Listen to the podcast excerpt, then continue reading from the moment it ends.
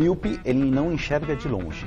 Tá. É aquela pessoa que tem dificuldade para enxergar longe. Que é aque- aquela pessoa que fecha o olho. Não. Não. Começa agora. Não consigo ler nada. Miopia.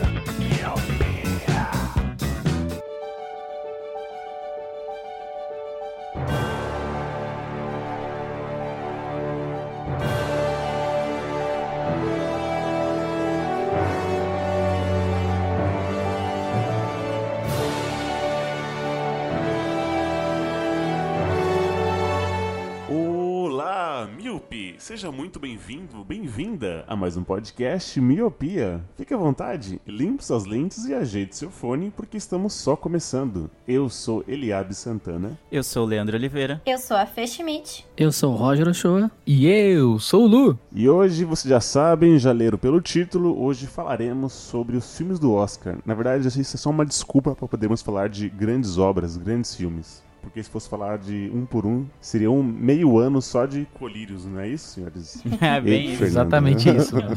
O Eliabe tweetou isso, que ele, a época do Oscar, nos obriga, entre aspas, a assistir bons filmes que a gente provavelmente não assistiria porque deixaria passar e tal. Vulgo filmes coreanos, né, gente? Exatamente, vou filmes coreanos. Aí acaba a gente vendo pra. Ah, vamos assistir pra saber. pra fazer os palpites, fazer um bolão aí pra gravar o miopia e tal, aquela coisa toda. Então a gente se força a ver muitos bons E eu filmes. fico isso é engraçado que eu fico o tempo inteiro lá pro Leandro. Eu falo, Leandro, me indica um filme catártico. Aí ele, como assim, mano? Eu quero um filme catártico. E se não é filme do Oscar, eu nunca acabo encontrando filmes catárticos ou filme que me faça pensar, assim. E o Oscar é bom por causa disso. É, força a gente a assistir bons filmes, né? Sem tirar daqueles circuitos blockbusters. É, total. É minha, minha época favorita do ano. Sempre assim. Quando começa a sair os filmes, eu já fico bem louca. Já começo a fazer listinha dos filmes. Mesmo antes de sair os indicados, eu já começo a assistir tudo. E, enfim, adoro. Muito bom. E hoje falaremos aqui, hoje todo mundo viajou para os Estados Unidos para assistir Claro. Claro, claro, claro. obviamente. Claramente. para estar gravando. Esse foi o nosso comprometimento. Sim, com fui- você, eu fui até ouvinte. pra Coreia, Então, inclusive, assistir Parasita, tá, gente?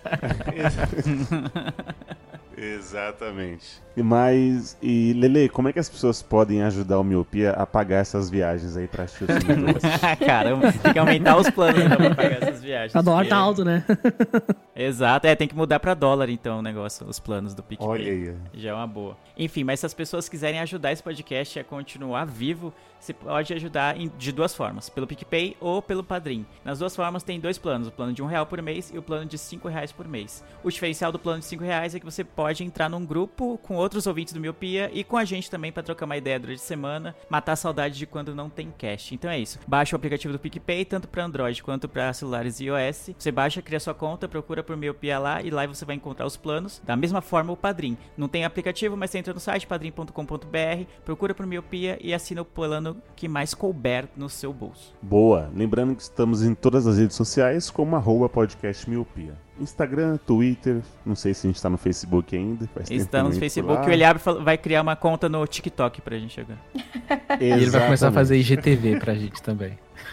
Ô Fê, Oi. temos um quadro aqui que quando todo convidado vem prestigiar a gente, a gente tem que fazer esse quadro com a pessoa. Ai, meu Deus. E- Ano passado não Oh, teve é, isso, exato. gente. Como assim? pois é. É o ano de 2020. Bora, bora. Manda. Roger, qual que é o nome do O quadro? nome do quadro é Pergunta Aleatória para o Convidado ou Convidada. Nada fora do meu dia a dia, pode? Mas essa é leve. Eu estava aqui dando uma zapeada no seu Instagram e eu queria saber de você qual foi a viagem que merece o Oscar. Qual foi a sua melhor viagem que você fez? Nossa, pergunta mais difícil da vida, né, gente? Ah, ah, acho que foi pra Coreia, né? Pra assistir Parasita. Não, mas falando sério. ah, Ai, vamos de Canadá, que foi a última, porque foi super legal. Eu fiz vários passeios bem culturais, assim, então foi, foi bem legal. Mas eu amo todas as viagens porque transforma a gente, né? Sempre que a gente vai pra um lugar novo, a gente aprende algo novo também. Então, Uhum. Vou, vou, vou de Canadá só porque foi a última, então. Porque É senão tá fica mais muito difícil. É, né? senão fica muito difícil de escolher, gente. Eu me sinto, sei lá, sendo chata com os países, assim, como se, eu- como se fossem pessoas, assim, sabe? É que se ela falar bem do Canadá, os outros países vão ficar com ciúmes, entendeu? Exatamente, exatamente. Coisa de gente doida, né? Mas enfim, tudo certo. É isso então. Então bora para a cerimônia. O Miopia de Oscar 2020 tá só começando. The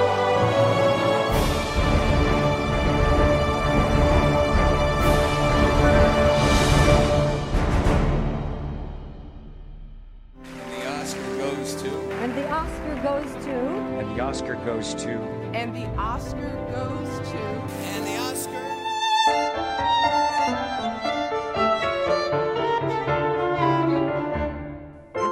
Muito aqui ficou acordado até uma e meia da manhã pra, pra ver todas Eu. as categorias? Eu fiquei à Eu base fiquei de também. muita espumante, obrigada. Nossa, Chique, né, Nossa, mano? Fernanda, é. Ai, é a gente, convidada certa pra esse programa. eu falei que, que o Oscar é algo importantíssimo. A Fê assistiu o Oscar com vestido de gala, assim, tá ligado? Como se estivesse no, no, no tapete Ela comprou um vermelho. vestido novo toda nova cerimônia. É, É o vestido mais bonito do Não que a Scarlett exatamente um Johansson. vestido de gala, eu diria assim, um pijama de... Ah, vai comparar com a Scarlett Johansson, daí é... Não existe, né, a comparação. Mas estava com o meu pijaminha de gala, isso sim. E já pensou se Ford vs Ferrari ganha? Vocês ficaram até uma e meia da manhã pra ver um filminho de carro ganhar? Cara, e o pior é que ele me deu um certo receio disso, porque ele ganhou algumas categorias que não eram previstas que ele ganhasse. Aí eu fiquei, meu Deus do céu. Só o que me falta é ele ganhar de melhor filme, contrariando todos os, é, os prognósticos e tal, e seria uma puta decepção, né? Aham. Não, ia ferrar o bolão de todo mundo, É, ia o né? violão de todo mundo. é. O Ford vs Ferrari tem aquele perfil que o americano adora, né? Que é a ascensão do americano. O americano tem um inimigo que ele bate, ele vence. É muito, mano, é muita cara, sabe? Meio É, Sniper. tipo, nada é impossível para o americano determinado. Sim, é a cota, né, gente? A cota do Oscar sempre tem o herói americano e filme de Exato. guerra, né? é Filme a de cota, guerra. tem que ter. Eu quero fazer o, o advogado do Ford versus Ferrari aqui, que dos nove indicados pra melhor filme, tem uns filmes ali pior que o Ford versus Ferrari, hein? Eita, guarda Aguarda pro aí, final. guarda esse, esse Guarda esse ódio. E a categoria de edição de som é muito bom, hein? É a categoria de edição de som que ele ganhou foi merecido, hein? É, a categoria técnica foi merecido, vai, mano. É um, um barulho do motor, porra, é muito foda, você é louco. É, eu sou suspeita pra falar porque eu gosto muito de corrida, de Fórmula 1 e tal, então eu, eu curti. E qualquer filme que tenha Matt Damon e Christian Bale, eu tô olhando. Mas sabe qual que eu acho que foi o maior feito desse filme? Deixar o Christian Bale feio. Porque ele tá, Tá horrível, horroroso mano, nesse filme. horrível. Pior do que o lutador, que ele tá bem magrinho, sabe? Sim, ele tá muito Tá muito feio. bizarro. Cara, mas a atuação dele é fantástica nesse filme. Sim, Eu fui sensacional. pesquisar. E a história real, História quem real, mais aham. morreu mesmo, correu, existiu, morreu. Sim, sim, e foi num treino. Eu também fui É, pesquisar eu também, né? da Foda. O cara ganha E alemãs bem- e morre no treino. Vai tomar no cu, mano. É, né? Eu fiquei muito tipo, ai, não, Não não, pode. pode. ser, tem que ser do Exato. filme. Aí eu fui, fui pesquisar e é real mesmo, e foi logo depois da, da corrida, então o filme é bem fiel. E é- não é um filme ruim, mas. É, Não, não. Não, um ótimo filme. Mas o que, que vocês acharam da, da cerimônia? Bom, eu acho que os níveis de audiência, né, que foi a mais baixa dos últimos anos, responde a pergunta, né? De novo, sem apresentadores oficiais, né? É, isso eu até revezando. achei, até achei legal, porque daí as apresentações de cada categoria ficaram mais personalizadas, assim, porque o pessoal Uhum. tinha só a sua categoria pra apresentar, então os discursos ali foram mais legais, assim. Eu particularmente não sei o que que o Oscar precisa fazer, o que que a academia precisa fazer pra cerimônia ser melhor. Eu não tenho uma ideia, eu só sei criticar, dizer que no momento tá ruim, mas eu não sei, não sei dar a solução. Então eu não sei, mas do na- precisa fazer alguma coisa, porque tá chato, né? E do nada eles meteram Eminem ali pra ver se Sim, todo mundo ficou, tipo, a cara do Scorsese, gente, é a melhor coisa. muito bom, muito bom. Mas vocês sabem por que que botaram ele ali, né? Ele não foi Ele receber o recebeu Oscar em dele, 2003, foi isso? é. Por isso, não? Isso, exatamente. Foi em 2003 que ele ganhou o Oscar de, de canção original com essa música, né? Pelo filme meio biográfico dele lá. E aí, na época, Ah. foi O censurada a música. Miles, é. Eles queriam isso. Eles queriam que ele cantasse a versão ah, censurada, sem palavrões e tal. E aí ele ficou tipo, tá, vocês querem premiar a música, mas eu não posso cantar a música? E aí ele não foi cantar. E aí por isso que esse ano ele foi cantar, só que tipo, não tava no script, não tava, foi surpresa pra todo mundo. Mas enfim, achei legal, mas meio aleatório, né? É, ele Nossa, falou que foi pegar agora porque na época ele falava que não era uma coisa séria, mas depois de muito tempo que ele não foi buscar, ele ficou refletindo. Ele falou: Putz, se premiaram a minha música, que eu pensei que nunca seria premiada, então acho que eles levam a sério esse negócio. E essa foi a desculpa dele voltar e pegar agora também. Que nada. É mídia. Mídia. Palquinho. Palquinho. Foi. Que tá voltando. É, que é biscoito. Tá voltando, ele quer biscoito. Temos também o que aconteceu, que já vamos falar já. Um filme estrangeiro ganhou de melhor filme, mas né, isso já tá todo mundo já, já sabendo. Essa é edição de 92, eu não sei falar em números ordinais. No, 92 Nona, nonagésima Olha dois. só. Culto. 92. que mais? que mais que tivemos? Ele que foi acordado. Eu fiquei acordado, é, eu concordo com a Fê que a cerimônia é algo, sabe, arrastado assim, tá ligado? E, e olha que eu tava empolgado porque eu sempre faço um bolão com meus amigos do, do Oscar, então eu quero ver todas as categorias, mesmo as que eu não consegui ver os filmes todos e tal, pra ver se eu vou acertar ou não. E aí a gente fica trocando ideia durante a cerimônia, mas ainda assim eu acho algo muito arrastado e que, sei lá, o formato meio que tá desgastado, eu acho. Realmente eu tô bem com a Fê. É, sempre eu não sei igual, exatamente o que né? eles podem fazer pra melhorar isso, mas o formato atual é cansativo. E ainda, não sei que horário, qual é o horário que passa lá nos Estados Unidos, mas pra quem assiste aqui no Brasil, terminar uma e meia da manhã do domingo pra segunda é um parto, né? É muito ruim. É, mas lá também não termina muito antes disso, porque agora eu acho que a gente tem uma hora só de diferença, então termina meia-noite e meia por aí. Também é tarde. Eu tenho uma alternativa. Eu acho que o Oscar tá tipo o campeonato estadual, sabe? As categorias técnicas é a primeira fase, que ninguém se importa. E as últimas categorias, melhores atores e atrizes coadjuvantes, melhores atores e atrizes, filme, diretor e roteiro, é o que o pessoal espera pra ver. Só que como é no final, todo mundo fica olhando até o final. Então eu acho que daqui a pouco Sim, assim como É, qualquer programa aí, faz isso, beleza. né? Pra segurar a audiência. Só que eu acho que É. daqui a pouco É. as Mas categorias é. técnicas podiam ser entregues sem a cerimônia. É, já tem vários, né? Vários Uhum. prêmios que eles fazem isso. Eles entregam, se eu não me engano, é um café da manhã com todos os indicados. E aí tem algumas categorias mais técnicas que são premiadas. Mas eu acho que a questão nem é que demora muito. Eu acho que a questão é que faz 92 anos que é igual, né? É o formato, né? Então, sei Há lá. 92 anos atrás funcionava. Da mesma forma, então assim, não sei. Mas de verdade, eu não sei o que, que podia fazer, né? É louco porque a gente sabe que não tá bom, mas a gente não sabe como melhorar. Coloca o também, Rick né? Gervais pra, Nossa. pra apresentar. Não, mas acho que não é nem o apresentador Não, mesmo. não Eu é acho o que, sei lá. É um formatinho mesmo, né? É, é. Porque teve ótimos apresentadores e nem por isso. É, meio. É, tiveram momentos muito bons, né? Que nem as gurias lá do Missão Madrinha de Casamento e tal. Mo- não, foi monólogo porque tinham duas pessoas, né? Mas a apresentação de abertura também foi muito boa. Então, assim, tiveram bons momentos das apresentações. Eu acho que esse não é o problema. Não sei qual é o problema. Vamos, vamos pedir. também os. Vamos pedir cats para os também, ouvintes. né? Ai, aquilo foi muito engraçado.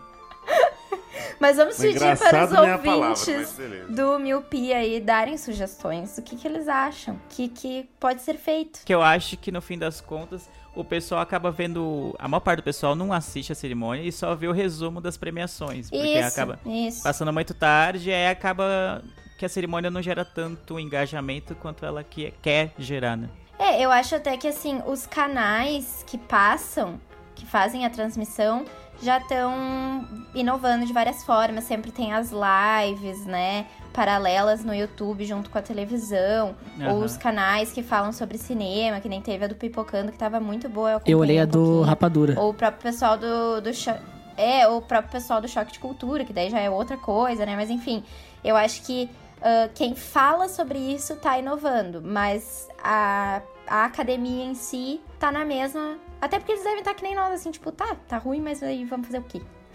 É, pois é. Talvez o Eminem foi uma, uma sugestão, né? De ir tão rápido quanto as músicas dele. É, tocar Rap Lord, Rap God. Pode ser, pode ser, pode ser. Na real, eu acho que a próxima podia botar o Eminem pra apresentar todas as categorias de uma vez só. E azar quem entender, entendeu. Quem não entendeu, isso. azar. é, é isso. Não dá nem tempo de subir. É, aí a brincadeira vai ser adivinhar quem ganhou. Aí, fica aí, ó. Vou mandar e-mail já pros tiozinhos do Oscar. Outro ponto alto também do Oscar foi a o discurso do Joaquin Phoenix, né? Ele falou: Eu sou, sou um canalha, não, sou ruim de trabalhar, mas fez o meia-culpa, ali, né? mas Sim. me deram a segunda chance e, meu, ele escrachou, porque ele tem essa, essa, essa vertente meio engajada no, no ambiente, no racial, no, no social, né? E é legal ver os discursos dele, porque ele é sempre muito muito forte, né, nas palavras ali, as palavras duras. E aí quando a galera vai aplaudir, ele fala: "Não, para, para". Tipo, não para com Uhum. isso. É, ele é bem sincerão, assim, né? Por mais que seja um discurso que com certeza ele pensou e repensou muitas vezes, né? É sempre algo bem sincerão, assim, é aquele jeito dele meio Introspectivo, estranhão que ele né? anda ultimamente, né? Eu acho que Com a mão no bolso, ele sempre vai andar com a mão no bolso. É, eu acho que assim como todos os atores fora de Jared Leto que fizeram o Coringa, eles ficam com umas coisas do Ficam. Coringa, né? Porque eu acho que tu tem que mergulhar tão fundo no personagem que fica, né? Algumas coisas elas ficam. E realmente o discurso dele foi muito profundo, assim como a atuação, né? E ele falou do irmão dele também, que eu não sei se o pessoal sabe, ou se vocês e os ouvintes sabem ah, da história, né? O irmão dele, na verdade, era famoso. Era um irmão mais velho que ele tinha, e ele era famoso. E aí ele morreu e tal. Overdose, Foi uma, né? uma função. Isso, ele teve uma overdose num, num bar que, inclusive, era do Johnny Depp e tal. E meio que botam. 23 anos. Isso, é. Pesquisem a história da do, do irmão dele. ah, porque é bem legal, assim. Claro que não é legal, né? Porque o cara morreu, mas enfim, vocês entenderam. E ele fechou o dizer. discurso justamente com a frase do irmão, né? Porque acho que o irmão cantava também, um negócio assim. Cantava, assim. Ah, o irmão dele bah, era um cara, assim, muito legal, sabe?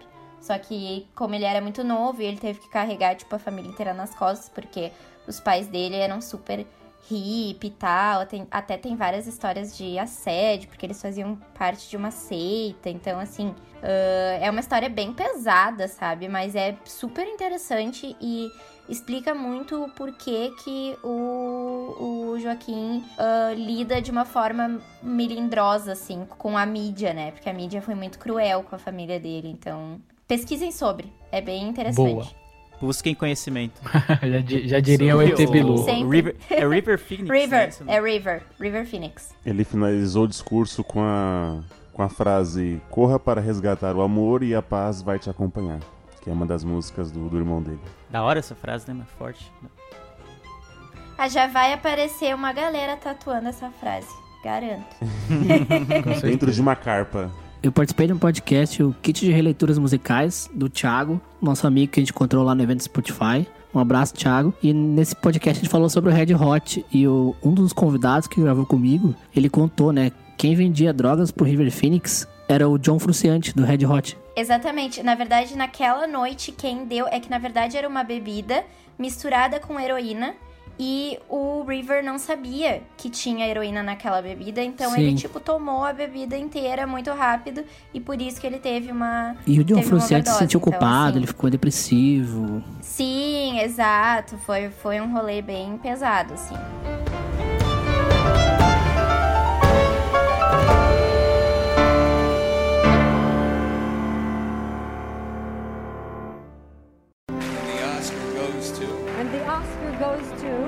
Oscar goes to. And the Oscar goes to. Vamos lá então, começando pelas categorias. Começar pelos coadjuvantes. Então, a melhor atriz, melhor atriz coadjuvante, quem estava concorrendo era a Laura Dern por História de um Casamento, Scarlett Johansson por Jojo Rabbit, Florence Pugh por Adoráveis Mulheres, Margot Robbie por O Escândalo e Kate Bates por O Caso Richard Gill. E quem ganhou, né, como vocês já sabem, foi a Laura Dern. Vocês gostaram desse Eu filme? gostei pra Eu caralho. achei Adorei. um filme bem profundo, é bem triste, real e tal. É... E ele é só atuação, Exato. né? Basicamente. É, é quase. Eu senti quase como uma peça de teatro, assim, porque as atuações são tão profundas e é tudo no texto, né? O filme é todo o texto. Então, eu, eu gostei do filme, achei bem reflexivo. Exato, ele não tem aquele formatinho começo, meio e fim. Ele já começa ali, já no meio e vai, vai que vai, né? E ele termina de uma maneira que não é um fim, porque a vida continua. Gostei bastante desse filme. Eu que sou casado, a gente fica refletindo. Assistiu eu e minha esposa. A gente falou, nossa, mano, que filme da hora. A gente queria mais. É um filme longo e a gente queria mais do filme. De tão envolvido com o filme que a gente ficou. A gente achou bem da hora. É, e é baseado na, baseado na história do Noah Baumbach, né? Que é o diretor. Ele é o, o carinha do que faz o. que o Adam Drive interpreta. É meio que a história da separação dele. Que aí ele conheceu a Greta, né? Que é a atual esposa dele, que também é diretora e tal. Então é meio que a história dele. Claro que tem várias licenças poéticas, né? Mas é meio que a história da separação dele, assim. Bem legal isso também. É, livremente inspirado, né? Eu gostei bastante desse filme, cara. Ele é bem profundo e, como a Fê falou, ele é basicamente o texto. E aí, em alguns momentos, realmente parece. Tem a sensação de que tá numa peça de teatro, porque tem aquelas as discussões, né, do casal. Parece muito uma. A cena, assim, parece algo muito teatral mesmo. Cara, eu gostei bastante. Eu gostei bastante. Realmente é um filme longo, que nem o, o Lu falou. E ainda assim, eu, eu não saí cansado do, do, de assistir o filme. Ah, ao contrário do irlandês, por exemplo, que tinha muitas indicações e acabou não levando nenhuma, se eu não me engano. Que eu, eu saí do. Eu acabei o filme cansado, eu não aguentava mais assistir o irlandês. O filme foi se tornando ruim conforme o tempo foi passando, porque eu achava que poderia ter pelo menos uma hora a menos. A história de casamento, pra mim, não. As relações são muito boas e a Laura Dern tá fantástica, fantástica nesse filme. Ela arrebenta em quase todos os papéis que ela faz. Eu gosto muito dela no, em Big Little Lies, que é uma série da HBO que eu até já indiquei aqui no Miopia. E, cara, todo papel que ela faz, ela arrebenta. E a, esse papel foi a consagração dela pra, como atriz coadjuvante nesse filme. Merecia demais, apesar de eu gostar muito da Scarlett Johansson em Jojo Rabbit também. Eu ia perguntar, mas tu não acha que a Scarlett Johansson, ela aparece muito pouco no Jojo Rabbit, não acha? Ah, mas acho que não é Mas nem é a questão quantidade. de importância, né? É questão É. de relevância do personagem, não é questão Tempo de tela. tempo Ah, de entendi. tela. A Laura Dern nem Isso. aparece tanto assim no Histórias de Casamento. Ela aparece mais no Adoráveis Mulheres do que no Histórias de É, e a, Casamento. e a própria É, Florence verdade. Pugh no Adoráveis Mulheres também não aparece tanto. É, não é uma questão de tempo de tela. É. Se eu não me engano, quem é que foi? Não sei quem é que foi que apareceu, tipo, três minutos no filme. Maharsha Ali lá Isso, no isso aí. Moonlight. Isso aí, Moonlight ano, ano reatrasado. E também ganhou, né? Então é. Não é questão de tempo de tela. É questão de. Não, ele não ganhou Na pelo real, é Moonlight. questão de. Sim, ator Ganhou. coadjuvante. Ele ganhou do Moonlight e ganhou o Green Book também. Ah, ele tem dois atores coadjuvantes? Eu achei que era um Tem. ator principal e um ator coadjuvante. Não. Uh-uh, Os dois é coadjuvante. Mas é, na verdade, é uma questão de a produtora escolher onde que vai indicar. Indicar não, né? Tipo, apostar a indicação deles. Porque, se eu não me engano, qual filme foi o, o Lion. Ai, como é que é o nome do ator, gente? Do Lion? Deve, deve, O Dev Patel. E Dev Patel, isso aí. Ah, também ele foi indicado como ator coadjuvante, porque eles acharam que ele teria mais chance de ganhar. Tanto que não é uma questão de tela, porque ele aparece, a maior parte do filme é ele, né? Então ele sim. poderia ser indicado ator principal, mas a produtora escolheu inscrever, vamos dizer assim, não, não tem uma inscrição, né? Mas vamos dizer assim, fazer campanha pra ele como ator coadjuvante, porque acharam que ele teria mais chance. Não ganhou nenhuma das duas, mas né? né? Foi, foi E acaba sendo um papel relevante, que nem você falou, de Isso. A Laura Dern é que dá a virada pro, pro caso do divórcio. Eles estão levando amigavelmente, vamos dizer assim, o divórcio, até que ela entra no caso e fala: Não, mas tem que fazer isso, tem que fazer aquilo, fazer aquilo. Uhum. E aí vai acabando,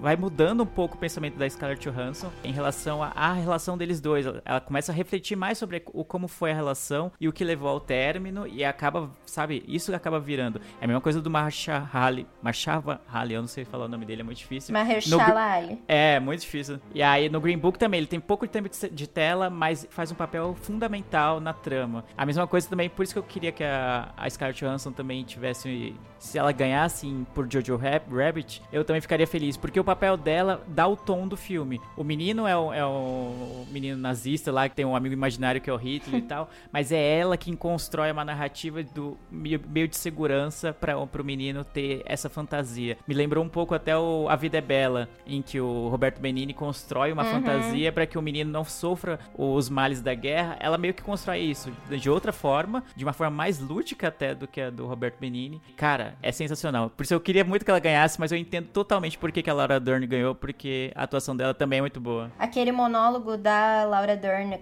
explicando pra, pra personagem da Scarlett por que, que ela não poderia falar coisas que diminuiriam ela como mãe, porque as mães são comparadas à Nossa Senhora e tal. E, gente, aquilo me tocou tanto. Eu olhei com a minha mãe o filme. A gente só se olhou assim e falou, tipo, nossa, é isso, sabe? Isso explica muito a sociedade. E eu não sei, eu acho que assim, eu mostrei a cena pro meu pai, meu pai não achou grandes coisas, porque eu acho que homem nunca vai sentir tanto o quanto a gente sentiu aquela cena, assim, porque é um negócio que, meu Deus, vai dentro do teu ser, assim, e, e te faz pensar muito a estrutura da sociedade, assim, sabe? Eu achei. Ela ganhou naquele, naquele monólogo ali, né? Sim, porque foi com sensacional. Eu tinha gostado muito da, da Kate Bates, mas o filme não foi tanta coisa assim, né? É, Mas tanto que só tem a ela me indicação fez chorar dela, ali. né? É, então. Eu acho que ela ganhou algum outro prêmio fora, né? Esses prêmios pré-Oscar. Mas é inevitável que, que a Laura fez um, um trabalho mais excepcional, né? Falou, não é tempo de tela, mas acho que foi a relevância né, do, do papel na, na história, no filme e tal. É, é aquela coisa muito parecida com a, a Renata do, do, do Big Little Lies, porque é aquela coisa que tu ama e odeia a personagem, né? Tipo, Sim, tu fica com sim. muita raiva dela por ela estar fazendo tudo aquilo, de estar atrapalhando toda a separação deles, mas ao mesmo tempo ela tá defendendo o lado da mulher, então, tipo, tu ama e odeia, assim, e a, a Laura Dern faz isso muito bem, né?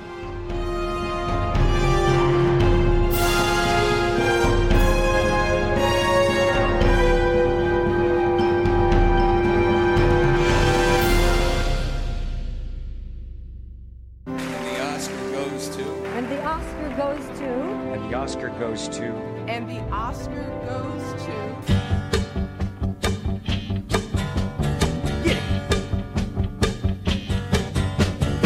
Atores coadjuvantes que estavam concorrendo. Brad Pitt por Era Uma Vez em Hollywood, Joey Pesci por O Irlandês, Al Pacino, O Irlandês, Anthony Hopkins por Dois Papas e Tom Hanks por Um Lindo Dia na Vizinhança. Pra quem vocês dariam? Eu acho que esse ano foi o melhor ano de indicações de atuações masculinas, né, gente? Tanto coadjuvante quanto ator principal, todos estavam muito bem. Qualquer um que ganhasse seria justo, porque Sim, sim. todos eram mara... Bom, olha esses nomes, né, gente? Al Sim. Pacino, Anthony Hopkins, Tom Hanks, Joey Pesci, Brad Pitt, tipo, Eu vi um meme que até parecia o Oscar de 2008, tá ligado? Tipo, Tom Hanks, Hopkins, Al Pacino, Brad Pitt. São caras que estão 10 anos, há há 10 anos, 10, 15 anos concorrendo ao Oscar. sim, é, essa categoria, assim, qualquer um que ganhasse estaria muito bem premiado, assim. Thanks, mano. Eu gostei de. Eu também, Ai, o né? filme é ótimo! E eu queria que o filme tivesse mais indicações. O filme é muito bom. O filme Sim, é muito cara. bom. Me pegou assim. Eu não sabia nada sobre esse Aham. filme. Não vi trailer, não vi nada. Comecei a assistir. Eu também. E eu fiquei mega impressionado. O filme começou, eu fiquei, ih, mano, as maquete. Nossa, anos 90 eu achei meio estranho, mas de repente o filme. Mas Ele é fofo, Luciano. Bom, gente, confesso pra vocês que eu até chorei no final do filme, tá? Eu achei muito bom. O filme passa uma mensagem muito bonita, porque trata lá do, do Mr. Rogers. Ele que era um apresentador de programa infantil, só que assim como as mensagens que ele passava no programa sobre separação, as coisas bem pesadas no, no- no programa pra crianças, é uma coisa que também passa pra gente, assim, e o filme também passa uma mensagem super pesada, mas super bonita de, de perdoar, de, de redenção, de controle de raiva. Eu falei, mano, que foda. Eu não tava esperando esse filme, assim. Sim, eu achei também que ia ser um filme bem bobinho, assim. Sim, Mas é maravilhoso. sim, é muito Fica bom. aqui, academia, sei que vocês estão escutando, tá? Então Os, fica os aqui tio- o meu. Segundo Eli, os tiozinhos, os Os tiozinhos do tiozinhos da Oscar. academia. Sei que vocês estão escutando, então fica aqui a minha reclamação, tá? De que um lindo dia na vizinhança não teve mais indicações. É, porra. E o, o jornalista, né? O repórter que tava entrevistando Sim, ele, achando que ele era total. uma farsa. Eu era ele. Eu falei, mano, impossível existir alguém tão bom assim. é bem isso. Acho que todo mundo se identificou com o ele. jornalista. É, total, né? Aham. Bem isso, Porque bem você isso. ficava do lado do jornalista, você falava, mano, o pai foi escroto, o pai fez isso, o pai fez aquilo, É. mano. Você tá certo em não querer perdoar. Ainda mais quando ele explode na hora que o pai tem um problema no cardíaco. Fala, caralho, mano, esse cara passou um bons bocados. E, você até defende ele, mas aí tem toda aquela história, né, mano? Putz, vai, perdoa também, né? É muito dúbio esse sentimento. Eu gostei demais desse filme. É, e a gente fica o filme inteiro assim, esperando pra descobrir o que, que aconteceu, né? O que, que de tão grave o pai fez Uhum. e tal. E é. Ai, gente, achei muito bom. Quem não assistiu, assista. Porque eu acho que bastante gente não assistiu, como só tinha a indicação do Tom Hanks, né? Então Aham. assistam, que o filme Eu é não muito vi bom. esse, Sim, é muito bom. mas eu acho justo dos que eu vi, pelo menos o Brad Pitt ter ganho, porque ele tá muito bem no Era Uma Vez em Hollywood e ele tem tanto filme bom e ele ainda não tinha um Oscar por atuação individual, né? Ele já tinha um Oscar por filme, o, o 12 anos de escravidão ganhou o Oscar, ele tava no filme, mas ele como ator sozinho, né, não tinha nenhum Oscar ainda, eu acho, achei justo. Eu gostei muito dele. É, eu acho que foi meio que que nem a... a... DiCaprio. A compensação, o né? DiCaprio, exatamente. Quando ele ganhou por O Regresso, porque não é assim, ah, Esse é o pior filme dele, né? Coisas, o filme é legal e tal. Exatamente. Mas premiaram porque tava na hora de premiar, assim, né? Porque também, assim, não acho que seja a melhor atuação dentre os indicados. Acho que os outros estavam melhor do que ele. Porque ele basicamente fez ele, né? Mas, assim, é uma, é uma boa É, atuação. tira a camisa. É, é uma boa atuação. É o aquela parte em que ele tá lá no, no, no rancho do- dos Manson lá. Dos Mansons. né? Isso é a melhor, para mim é a melhor parte do Sim, filme. Eu fiquei assim, ó, né? intrigada e meu Deus, vai acontecer alguma coisa, eles vão matar ele, vai acontecer alguma coisa. Eu fiquei tensa o tempo inteiro, assim, eu senti a tensão dele. Então eu acho que é uma boa atuação, mas eu acho que é mais mais premiaram pelo conjunto da obra do que por essa atuação específica. Total. Eu queria deixar uma menção rosa pro Anthony Hopkins do, em Dois Ah, Papas. sim. Total, total. total. Tá muito foda. Papas. Primeiro que o filme é maravilhoso e segundo que Muito o bom. Anthony Hopkins é mais o, o, o qual é o nome do Papa? Bento XVI Bento do que o próprio Bento XVI, assim como Exato. o ator que Mano. fez o, o, o Papa Francisco é mais o Papa Francisco que ele próprio. Ele nasceu pra fazer Sim. o Papa Francisco, mano. Sim, tanto que o Jonathan Price foi escalado pra fazer depois da questão de Game of Thrones, que ele fazia o Alto Pardal, e todo mundo Sim. ficou comparando ele com o Papa Francisco, porque são iguais, iguais, Eles iguais, iguais. idênticos. Exato, muito E parecido. eu gostei bastante do Anthony Hopkins e, cara, eu só conseguia. Eu, mano, é muito bom. É muito boa. E é um filme também muito baseado no diálogo, né? Porque é quase todo Uhum. tempo os dois, Sim, né? Os dois sim. papas dialogando. E você vai vendo as nuances e o quanto eles conseguiram passar essas pequenas diferenças é, de ideologia, de pensamento e tal dos dois papas nas atuações e no jeito. Às vezes muito mais assim, é, no olhar, assim, no, no, sabe, no gestual. Mano, é muito bom. Muito bom filme e muito boa atua- atuação. Inclusive, eu acho que se o Fernando Meirelles não fosse brasileiro e tivesse mais ah, integrado em Hollywood, ele teria sido indicado a melhor direção, porque a direção dele é impecável, dá todo o tom do filme, Sim. de justamente essa questão de humanizar os papas, né? E principalmente o Bento XVI, porque ah, a gente sempre teve uma visão de um cara muito carrancudo que tava ali só pra, pra ser conservador e tal, e, e não abria mão de nada, que queria sempre os luxos da igreja. Então eu acho que foi um filme muito importante pra tirar essa imagem, pra humanizar os papas, né? Os E o dois. bom é que não passa pano pra ninguém, né? Tanto o. Papa Francisco como o Bento, você vê ali que eles têm uma mancha no passado. Tanto o Papa Francisco com os lances de traição, né? Entre aspas. É, não traição de ho- homem e mulher, mas traição com os amigos. É a questão da ditadura na, Alema- na Alemanha, eu tô doido, na Argentina. Mas, cara, é muito bom, cara. É bom, bom que não passou pano. É porque a figura de Papa, novamente, é uma coisa meio mais próxima de Deus, né? As pessoas costumam endeusar até os papas. E aí mostrar essa parte mais humana é bem importante. Eu achei bem, bem interessante na maneira, da maneira como foi contado. Achei bem da hora. Exato, porque eles, eles são seres humanos, né? Eu Exato. tenho um tio que é padre, inclusive. Então, tipo, pra mim não, não existe tanto esse mito do, da- do padre, o papa não serem pessoas, porque eu convivo, né, diariamente. Eu sei que é um ser humano que faz as coisas normal, que nem todos os outros, mas tem um dom aí que recebeu, que é, né, ser, enfim, padre, papa e tal. E, mas eu achei muito legal, porque justamente trouxe essa versão humana e trouxe um lado da história que, claro que acredito eu que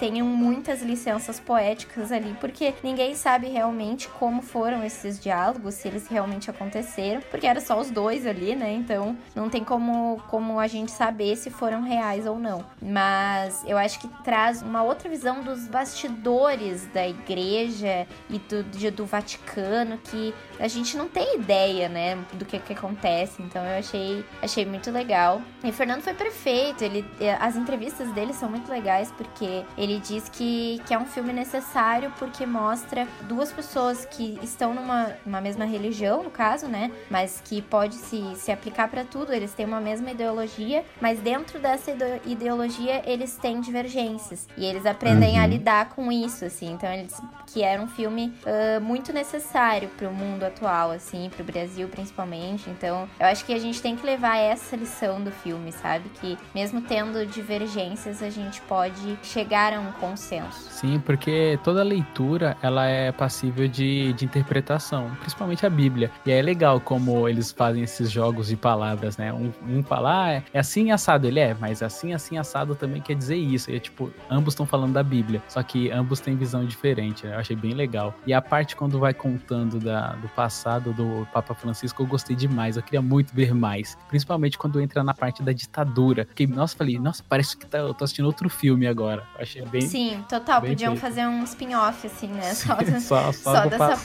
parte.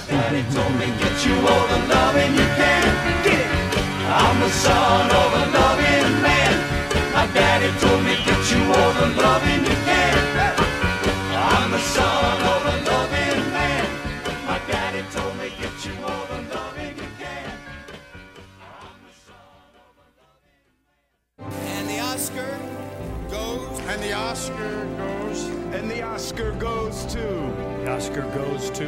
The Oscar goes to.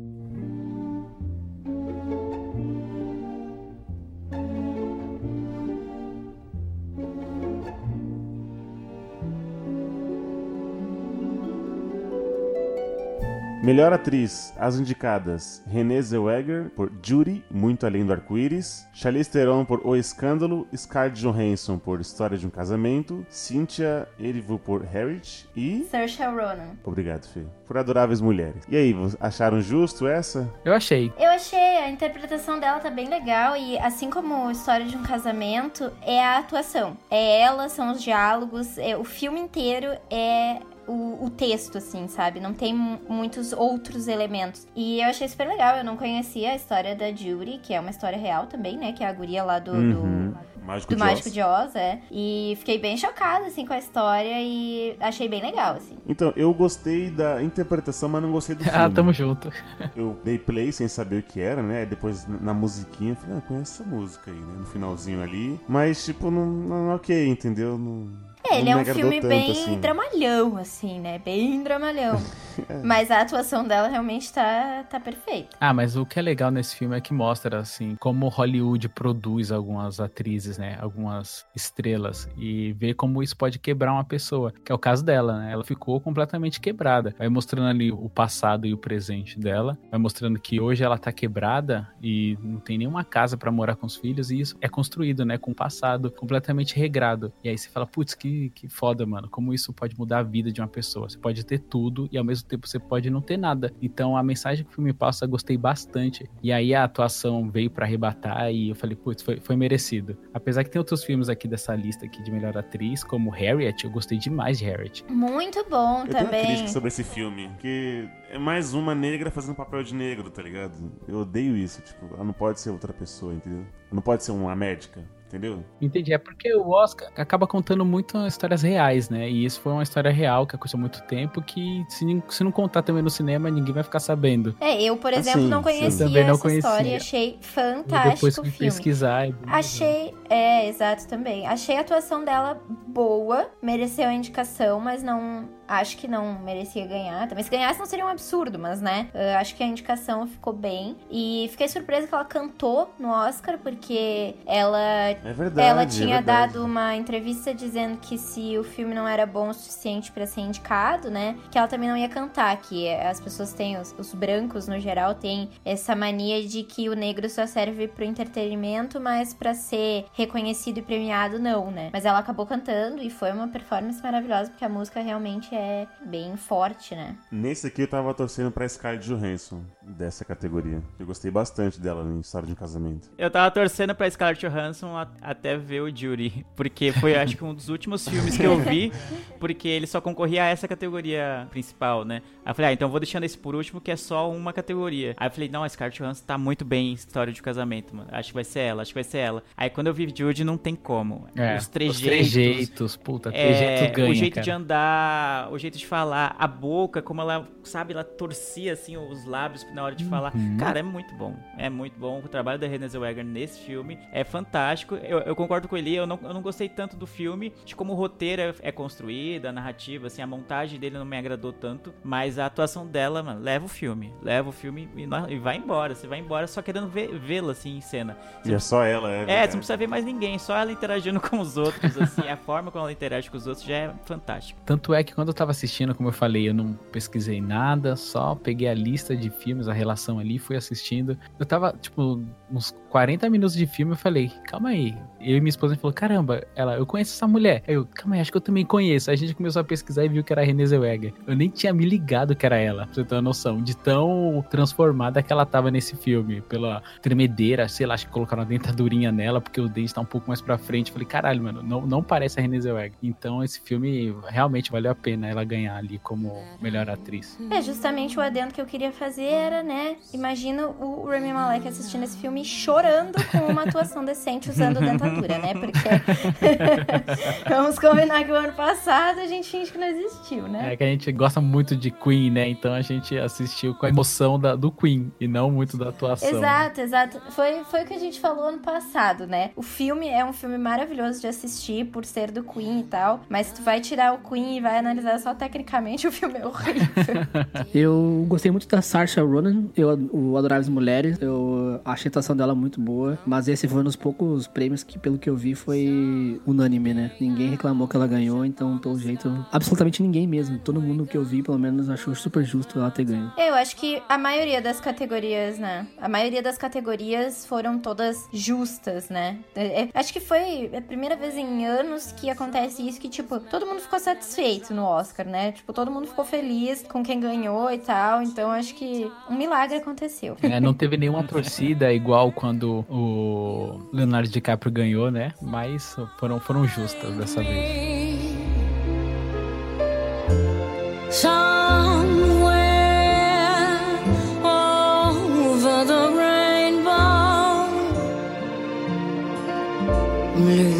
Bluebirds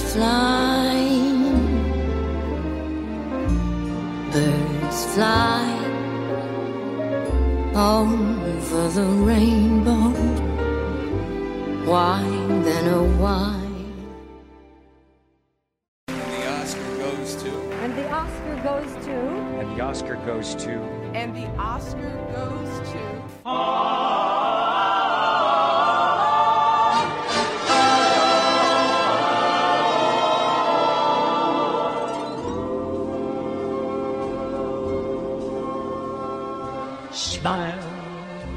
though your heart is aching. Smile. Melhor ator, os indicados: Joaquim Phoenix por Coringa, Antônio Bandeiras, Dor e Glória, Leonardo DiCaprio por Era uma Vez em Hollywood, Adam Driver por História de um Casamento e Jonathan Price por Dois Papas. Esse tava muito fácil, né? Que quem ia ganhar era o Joaquim Ah, sim, Phoenix. com certeza. É, realmente foi a atuação mais profunda da temporada, né? Não, não tenho o que dizer. Foi algo realmente que, se ele não ganhasse, seria muito injusto. Os outros estão ótimos, assim como nas categorias de atriz e ator coadjuvante. Qualquer um que ganhasse merecia, mas o Joaquim Phoenix não, não tem nem o que falar, né? É perfeita a atuação dele. Todos os prêmios de atuação antes do Oscar ele ganhou. É Sim. todos, né? Foi unânime. Foi unânime. É, foi unânime. Todos com ótimos discursos, né? Sim. É, não tinha como ele não ganhar, cara. E Eu, eu não gosto muito do filme Joker. É, o pessoal da, que é fã da DC, me desculpe. Eu não sou muito fã de como o filme é montado também, mas a atuação dele é tão boa, é tão boa que você acaba esquecendo quase todos os problemas que o filme tem, na minha opinião. E é muito profunda e tem muitas nuances e, e ele vai da sanidade à loucura, aquele riso que é quase uma expressão da doença dele, assim, cara, mano, não tem como. Não teria como pensar em outra premiação se não fosse pro Joaquim Phoenix. Nossa, eu gostei muito porque eu até comentei isso com o Leandro. O Batman tá aí há mais de 80 anos, ou 80 anos, não sei. E nesse filme eles conseguiram dar uma puta de uma explicação pra risada do Joker com algo plausível, algo que existe realmente no mundo real. Eu achei que isso foi muito genial, assim. Foi uma sacada muito boa e que, mano, casou muito com o filme. E você fica tenso quando ele começa a rir quando não pode, sabe? Falei, caralho, mano, que foda. É uma explicação nova pra algo que tem mais de 80 anos. Eu achei bem, bem da hora. Não, realmente eu achei o filme também muito bom. Ele dá toda uma, uma outra versão, uma outra visão e uma outra explicação pro Coringa, né? Eu Uhum. achei, achei muito bom, muito bom. E falando das outras, dos outros atores, das outras indicações, eu queria fazer uma menção rosa ao Antônio Bandeiras em Dor e Glória, que é do Almodóvar, né? Uhum. Eu sou 200% fã do Almodóvar. E ele interpreta o próprio Almodóvar no filme. Então, assim, é um- uma atuação muito, muito boa. Tanto que ele foi indicado. E ele mesmo falou que ele não esperava, porque ele disse que, assim, ah, pra tu ser indicado pro Oscar, tu tem que fazer campanha pro Oscar. E eu não fiz campanha pro Oscar. Eu não sei nem o que, que eu tô fazendo aqui, ele disse. Olha aí. Então, assim, foi pra ver como a atuação dele foi muito boa, né? E o filme é bem legal também, quem puder ver. Eu, eu sou suspeita porque eu gosto muito do Almodóvar, mas não é todo mundo que gosta dos filmes dele, assim, porque ele tem uma linguagem bem Não, ele tá bem. Antônio Bandeiras tá muito bem nesse filme. É, então, assim, achei, achei bem legal que indicaram ele. Tanto que ele disse, eu nem fiz campanha, sei nem o que eu tô fazendo aqui. É, eu queria deixar também uma- um comentário sobre o DiCaprio. Eu gosto mais da atuação dele em Era Uma Vez em Hollywood do que o Regresso, por exemplo. Concordo pelo qual ele ganhou o Oscar. 100%. ah, total, né? Concordo 100%. Nossa, mas bem mais. Eu acho muito legal o papel dele, assim, é muito bem construído de ser o cara que é o ator ferradão, assim, que ele faz e acontece, só que ele tá entrando numa decadência, ele não sabe o que ele vai fazer com a carreira dele. E aí, no fundo, do fundo, ele é um- uma pessoa muito sensível, que ele chora do, do nada, assim, até o Brad Pitt tem uma cena que ele chora. Ele, cara, o que você tá fazendo, mano? Não, não sei como lidar. Para de chorar, pelo amor de Deus. E, a- e os diálogos dele com a, com a atriz Mirim, lá, uma menininha que é atriz com ele. Sim. Cara, é muito, Muito bom, bom. É muito bom. Que isso. inclusive maravilhosa, levou comida dentro da bolsa no tapete vermelho do Oscar, tá? Porque ela falou: não sei o que tem pra comer aqui, eu vou levar minha comida. Maravilhosa. Sim, e o fato de, de um ator interpretar um ator que tá em decadência, mano, pra você conseguir fazer isso é muito Inception. Ele que já fez Inception também, é muito doido, cara. Total, né? É muito. Só de você pensar nisso, eu já tô com um nó na minha cabeça. E ele faz muito bem, né? Aquela cena que ele dá um piti no, no trailer lá é muito foda, mano. É- é- Com ele mesmo, né? Ele com, ele, mesmo. cara. É um monólogo ali que você fica, caralho, que foda, mano. E ele fala, eu vou parar de beber. Aí ele fica tão puto que ele vai beber. Ele, aí eu tô fazendo de novo. Aí ele chora. Aí mostra ali um. Mano, é muito bom, cara. Esse, esse filme é muito O filme inteiro é bom. É, o é Tarantino, né? Tarantino, Sim. ele tem essa coisa de, de pegar o, o texto e explorar o texto, assim, de uma maneira absurda. É, o filme é realmente muito bom. E a atuação do, do DiCaprio também tá ótima, mas não tinha como, né? Tinha É, que ser tem. o Joaquin Phoenix. Não, não, não tinha... Eu fiquei com pena dos outros concorrentes, porque não tinha como ser pra outra pessoa. E tem a assinatura do, do Tarantino, né? Que é a quebra de expectativa, né? Bastardos Inglórios. Ele mata Hitler. E nesse que acontece a- aquele assassinato terrível, né? Você Uhum. fica esperando isso também triste. E não, não acontece, mano. São quebras de expectativa. Igual quando você falou na cena que ele tá lá naquele Velho Oeste lá, tem os hippies e tal. É uma cena que também é uma quebra de expectativa. Então o tempo inteiro ele tá quebrando a expectativa. É, uma- é um o Tarantino, tem assinatura de muito sangue. E você não vê isso só no final. Então, cara, é muito da hora. Esse filme é muito bom. Tanto o filme quanto as atuações estão todas impecáveis. né? Eu tô com o Leandro, eu gostei mais do Leonardo DiCaprio, era uma vez em Hollywood que no Regresso, apesar de eu achar... Achei que o Roger ia dizer, eu não olhei esse filme, mas... Mas Ford vs Ferrari, né? Mais Velozes e Furiosos. Eu, apesar de achar que ele deveria ganhar um Oscar pelo Lobo de Wall Street, uh, eu não gostei tanto do Era Uma Vez em Hollywood. No começo achei um pouco arrastado, a primeira hora do filme meio que nada acontece. Aí depois pro final que eu achei que ficou bom, ele foi subindo aos poucos assim. Mas realmente o Leonardo DiCaprio tá muito bem, cara. Esse filme, se não fosse o, o Coringa, que é o concurso, né, a atuação do Joaquim Phoenix foi, né, 10 de 10, acho que ele ganharia. E eu fico impressionado com o Leandro, que não gostou do Coringa. Foi a primeira vez, é a primeira pessoa que eu vejo dizer que não gostou do, do Coringa. Cara, é, não sei. Algumas coisas no filme me incomodaram um pouco. Não é um filme ruim, obviamente. Mas eu acho que a gente acaba se levando muito pela atuação dele como o Coringa. E que ele, cara, ele leva o filme total. Assim como a, Jude, a Renée Zellweger leva o Jude, eu não acho um filme tão bom. Eu acho que acaba acontecendo a mesma coisa, pelo menos na minha opinião. Ele tem conceitos muito bons, como vocês explicaram, de ressignificar algumas coisas sobre a história do Batman e do próprio Coringa. Isso eu acho bem legal. Mas acho que a maneira como ele é construído assim me incomoda um pouco. Eu não acho que é tudo isso. Mas como a atuação do Joaquim Phoenix é absurda, a gente se empolga mais, coloca notas a mais Entendi. pro filme. Só queria dizer que é, vale ressaltar como o Coringa é um personagem forte, né, cara? Tem dois Oscars já, né? Sim, dois Oscars de atuação, né? Por um personagem de E é o quadrinhos. vilão, né? É o Não é o único, eu herói. acho, né? Porque, gente, os vilões são os melhores personagens, porque eles são sempre profundos. Uhum. O herói é o herói, né? É só herói, é legal. O vilão, ele tem sempre uma história por trás, sempre um motivo pra fazer o que ele faz. Então, eu adoro os vilões. Pobre Jared Leto, né? Porque eu choro vendo os Coringa com Oscar. Ah, a gente finge que não existiu, né? Coitado. Foi um delírio Foi, coletivo. foi um delírio coletivo. O filme também é muito ruim, né? Coitado. Ele deu um azar, assim, gigantesco. que O filme é péssimo. Ele é um ótimo E aquela ator, mas versão é- do o filme é Coringa horrível. Também é ruim, Nossa, então... tu- é tudo ruim naquele É tudo ruim, Tudo, coitado. tudo.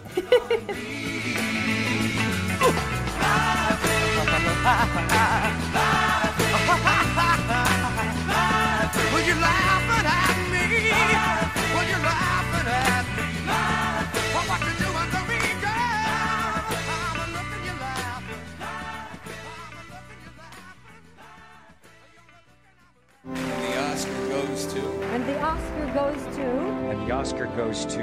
And the Oscar goes to.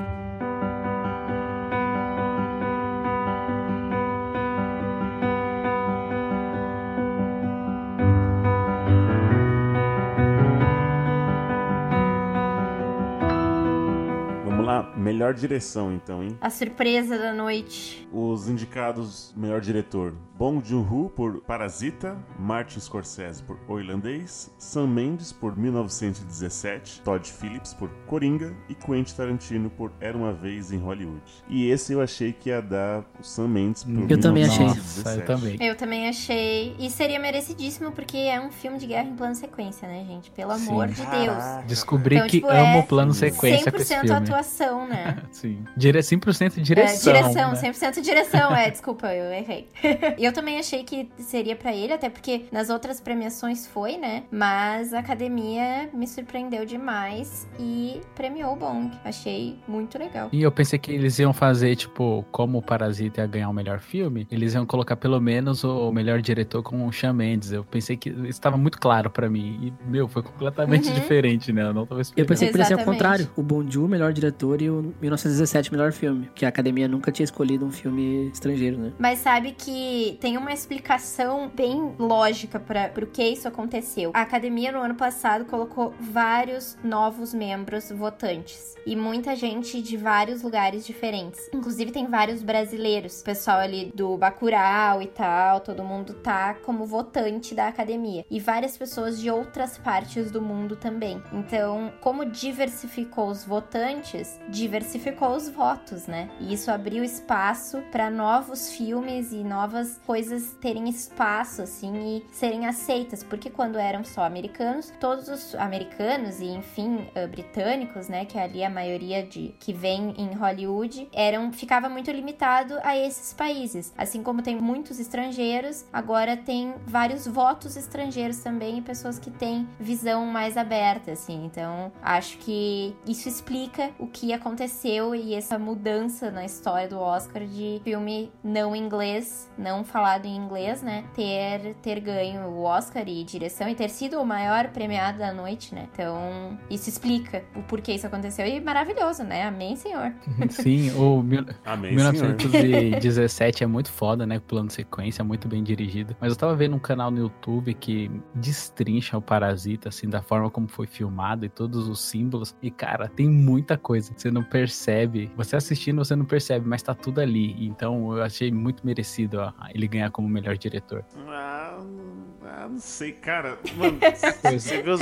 Mas, Luciano, você vê os bastidores de 1917, que é um mundo aberto, assim, ele correndo. Sim, sim. E sabe, sim. não tem corte. Não tem é maravilhoso. corte, Não, isso é maravilhoso. 1917 ele tem um esquema que ele só podia ser filmado em dias nublados pra manter a luz. Eles não podiam filmar em dia de sol. Cara, é muito louco, é muito louco. Eu acho que o Sam Mendes talvez Não, merecesse. sim, é uma façanha. Eu Sim, e o trabalho de é, o trabalho de maquiagem também do filme foi super pesado porque pra eles manterem a, a mesma imagem assim, né, dos atores e tal, porque obviamente eles não fizeram todas as gravações em plano sequência, né? Não foi um único take o filme inteiro, tanto Sim, que sim. eu ah, sou muito viciada quando eu olho o filme em plano sequência, eu fico procurando onde foram cortou. ah, feitos os Cortes, cortes, né? das cenas. E então, ah, passa atrás de um poste, pra, passa Entra não sei o no quê. túnel então- escuro. Isso, é. Então eu fico sempre procurando isso. E o trabalho de maquiagem também foi super intenso pra manter a mesma cara dos atores, né? Pra que ficasse essa ideia aí de plano de sequência. Eu achei o filme muito bom. A história em si não é grande coisa, né? É uma história bem básica, história assim, simples. bem simples. Ponto A ao ponto as B, né? atuações também. É, as atuações também são relativamente normais, nada de muito extraordinário. Mas tecnicamente o filme é perfeito. Não tenho o que dizer, assim. É muito bom. Eu olhei o 1917 ontem, pós-Oscar, no cinema, né? E, cara, eu me apaixonei por esse filme. Eu confesso que eu fiquei Eu um pouco balançado, assim. Pensei, pá, mas se tivesse ganhado, não seria ruim também. Porque, cara, é muito total. foda. O filme começa com um plano aberto,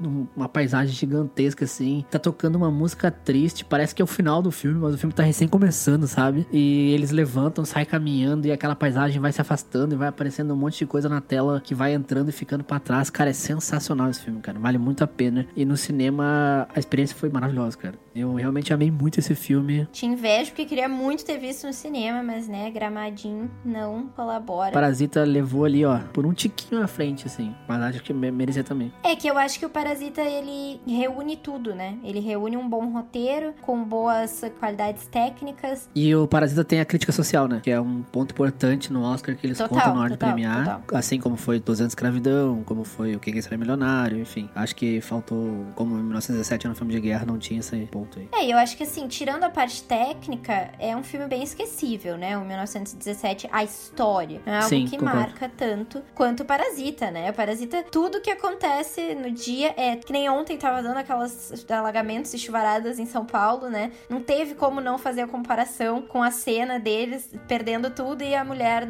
a patroa, outro dia dizendo: Nossa, essa chuva foi uma benção. Então, assim, é um filme que ele vem muito pra Nossa. realidade, né? Então, acho que por isso que ele marca tanto. É maravilhoso. Eu nunca pensei que fosse ficar triste que um filme de guerra não ganhou o Oscar de melhor direção. Porque eu, eu sou. Nossa, eu não gosto de filme de guerra. Por mim, ah, podia nem ter mais. Não aguento mais ver filmes sobre a Primeira Guerra Mundial, Segunda Guerra Mundial. E no Oscar sempre tem essa cota pra Ai, vamos fazer guerra. uma guerra nova, né? Pra ter uns filmes mais.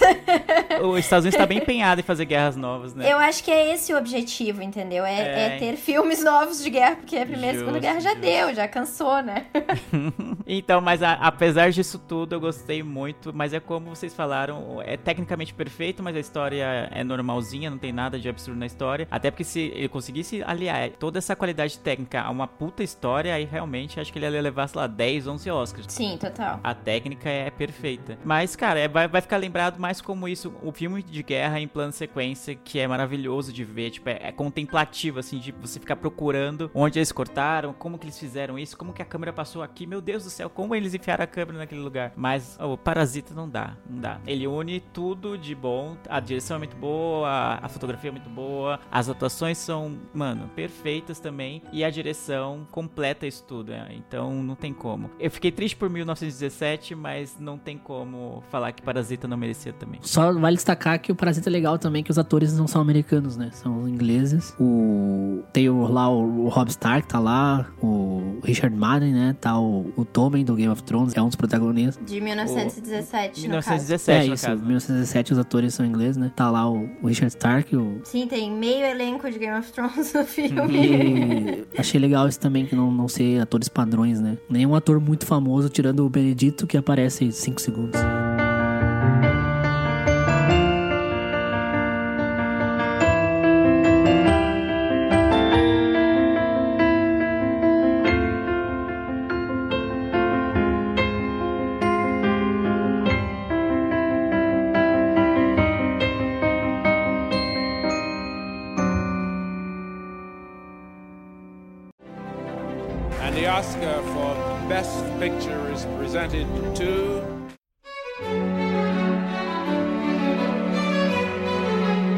Melhor filme, tava concorrendo Parasita, O Irlandês, Adoráveis Mulheres, Era Uma Vez em Hollywood, História de um Casamento, 1917, Coringa, Ford vs Ferrari e Jojo Rabbit. E esse ano foi muito melhor do que o ano passado, né? Essa Nossa, sem comparação, né? Eu acho que o Oscar do ano passado foi um dos piores, né?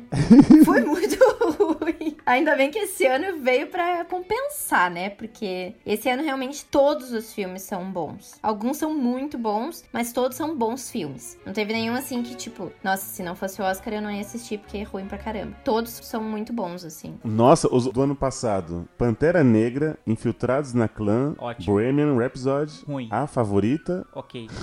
ok. Green Book, né, que foi o vencedor, Roma, Nasce uma Estrela e Vice. Nossa, daí vai ser infiltrados na clã. Não, Infiltrados na Clã é bom, a história é muito bom. O Vice eu achei chato pra caramba. Nossa, achei adorei. Vice. Adorei. Me surpreendi. Nossa, Pantera Negra eu nem sabia que não tava tinha que estar, né? concorrendo Foi no só pela filme. representatividade, né?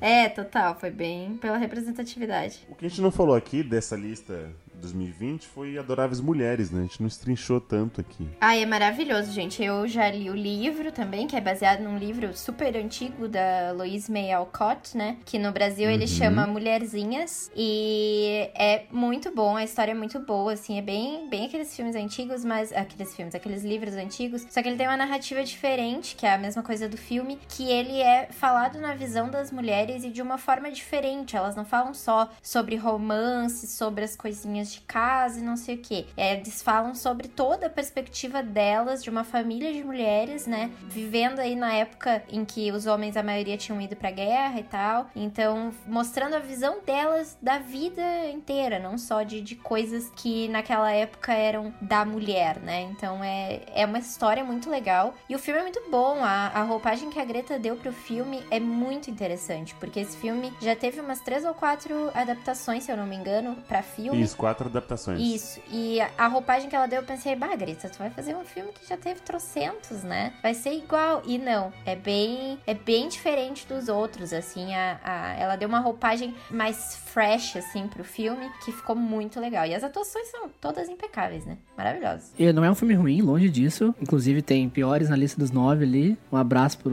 irlandês, né? Mas eu Um não gostei muito desse filme. né? Eu achei ele bom, mas ele é um, eu achei um pouco. Ele não tem conflito. Até escutei, até o Azagal falou no Nerdcast, eu concordo com ele, que na primeira uma hora e meia não acontece nada no filme que tu pensa, meu Deus, e agora? Entendeu? Parece uma grande novela. Ele é, ele é bom, filme bom, mas eu não achei sensacional assim pra concorrer ao Oscar. Eu tenho que dizer que o Roger tá cheio de dedos aí porque a Fê elogiou o filme, mas quando ele assistiu Adoráveis Mulheres, ele chegou no grupo do Miopia, o Só com a gente, e falou: fraquíssimo Adoráveis Mulheres. fraquíssimo.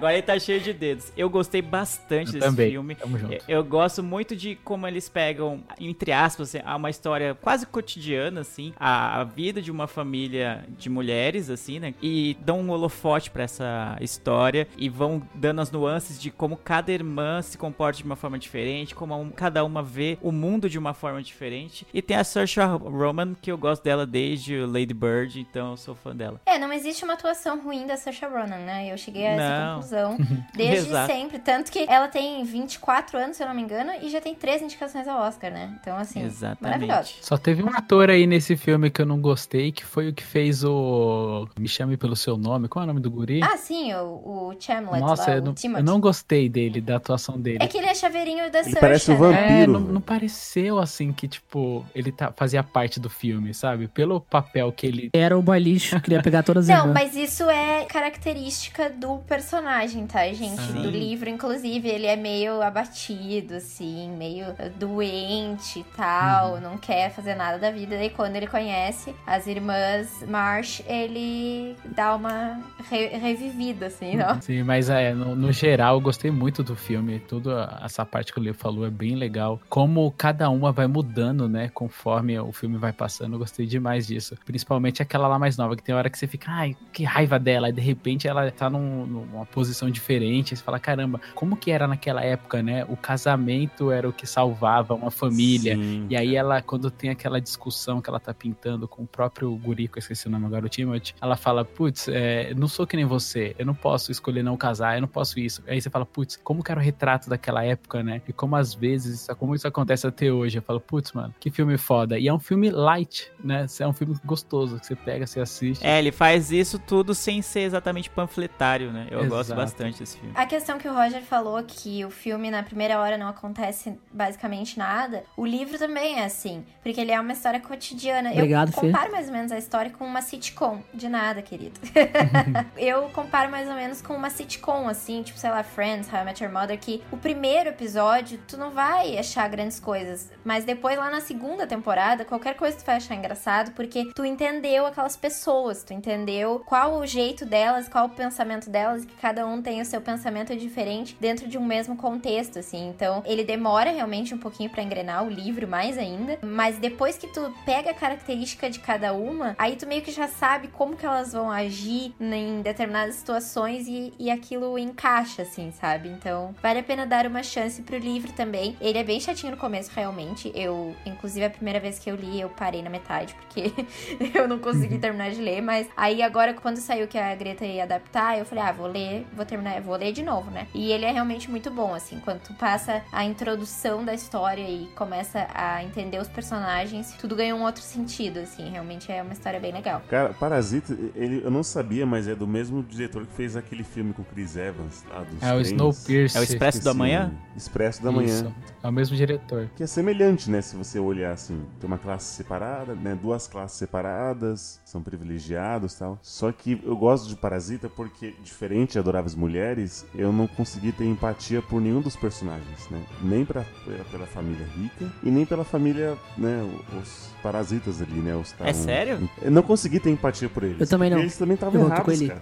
E aí quando, tipo, acontece aquela trama que eles descobrem que o esposo da ex-cuidadora tava lá morando, e aí ao invés de, sabe, ninguém solta a mão de ninguém, não, eles ficaram ruins também, tipo, não vou denunciar queriam você, matar o cara, lá, né? Sabe? Ô Eli, mas isso é uma alegoria justamente pelas classes sociais, cara. É, se você notar, a sociedade, isso aí é uma alegoria clássica e clara pra mostrar que até os, os mais pobres, ao invés de se juntar, se unir pra tentar ter uma ascensão, não, cara, acaba um querendo destruir o outro. Eu entendi que, tipo, ninguém tá nem aí pra ninguém, entendeu? Por exemplo, se eles fossem da família rica, eles não fariam diferente. Eles seriam Eu tô com escrotos ele. da mesma forma. Eu entendi o ponto do Luciano, mas não, não concordo que foi assim também. Concordo, concordo com a leitura, porque faz sentido, e é essa questão da sociedade mesmo, que é na real é cada um por si, né? E, e às vezes nem Deus por todos, mas.